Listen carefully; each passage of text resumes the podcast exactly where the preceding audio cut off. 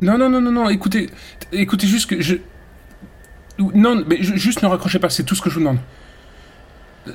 oui, je, vous... Je vous explique que j'ai besoin d'aide. Non, non, non, non, non. je, je crois que j'ai une maladie. Non, c'est arrivé d'un coup ce matin, c'est ce que j'essaie de vous dire. Avec ma copine. Voilà. Non, c'est ça le truc. Je, suis passé chez elle juste avant de partir au boulot. J'ai sonné à son interphone, mais quand elle a décroché, elle m'a pas reconnu. Oui, voilà. Non, j'ai insisté, mais elle m'a répété 15 fois qu'elle m'avait jamais vu, que c'était la première fois qu'elle entendait ma voix. Mais non, j'y comprends rien. Hmm. Pardon, je savais pas quoi faire. Oui, c'est ça, bah... Mais non, mais juste après, je suis allé au boulot.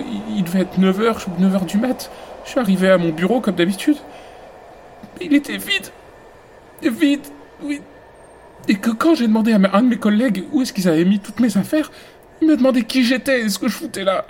Mais moi, j'ai pas voulu lâcher le morceau. Je, me suis un peu emballé, j'ai crié. Ils ont appelé la sécurité. Je suis parti en courant, je suis rentré direct chez moi. Hein? Ben non, j'étais en panique. Mais quand je suis arrivé, c'est ça le pire. Les, les clés ont pas voulu rentrer dans la serrure. J'ai essayé 15 fois dans tous les sens. Ça marchait pas. Au bout de. C'était pas combien de temps Il y a un voisin qui est descendu, il m'a laissé rentrer. du coup, j'ai escaladé les marches jusqu'au cinquième étage, là où j'habite. Mais. Il y avait plus de cinquième étage. Non, l'étage avait disparu, c'est ce que je vous dis. Non, oui, mais je, je me suis barré, c'était juste. J'ai couru, j'ai couru longtemps. Et après des plombes aérées comme ça, je, suis tombé sur un bar. Alors je suis rentré et je me suis assis à l'intérieur juste pour respirer un tout petit peu.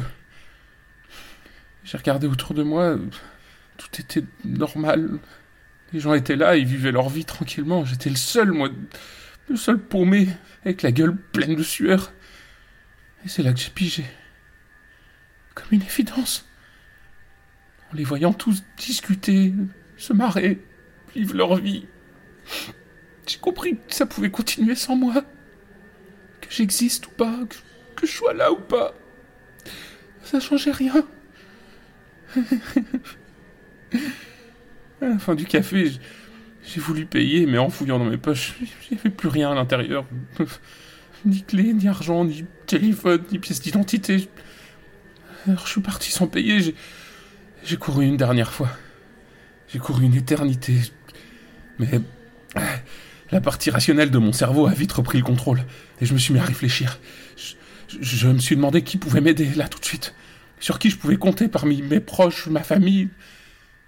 Mais quand j'ai essayé de me souvenir, plus moyen de me rappeler d'un seul nom, d'un seul visage, il n'y avait plus rien.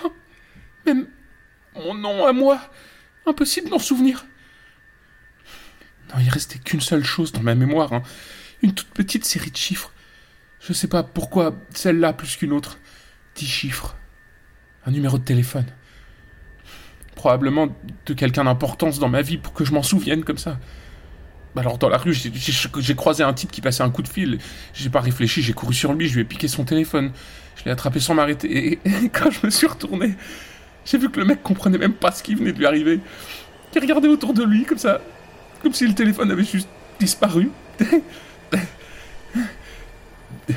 J'ai continué de courir, mais il s'est mis à pleuvoir, alors je suis descendu m'abriter dans une rame de métro. J'ai composé le numéro, les dix chiffres. J'ai appelé en priant pour que ça sonne, pour qu'au moins le numéro existe. Et ça a sonné. Et à la toute fin, ça a décroché. Vous avez décroché. C'est pour ça que je vous raconte tout ça.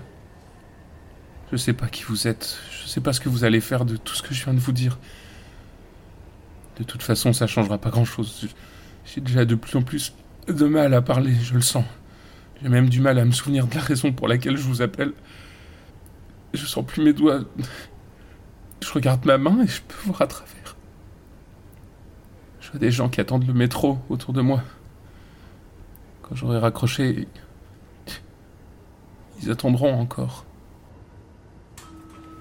C'est pas si étrange quand on y pense.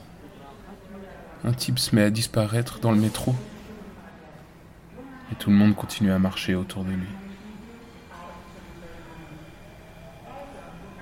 Il suffit de pas trop y penser.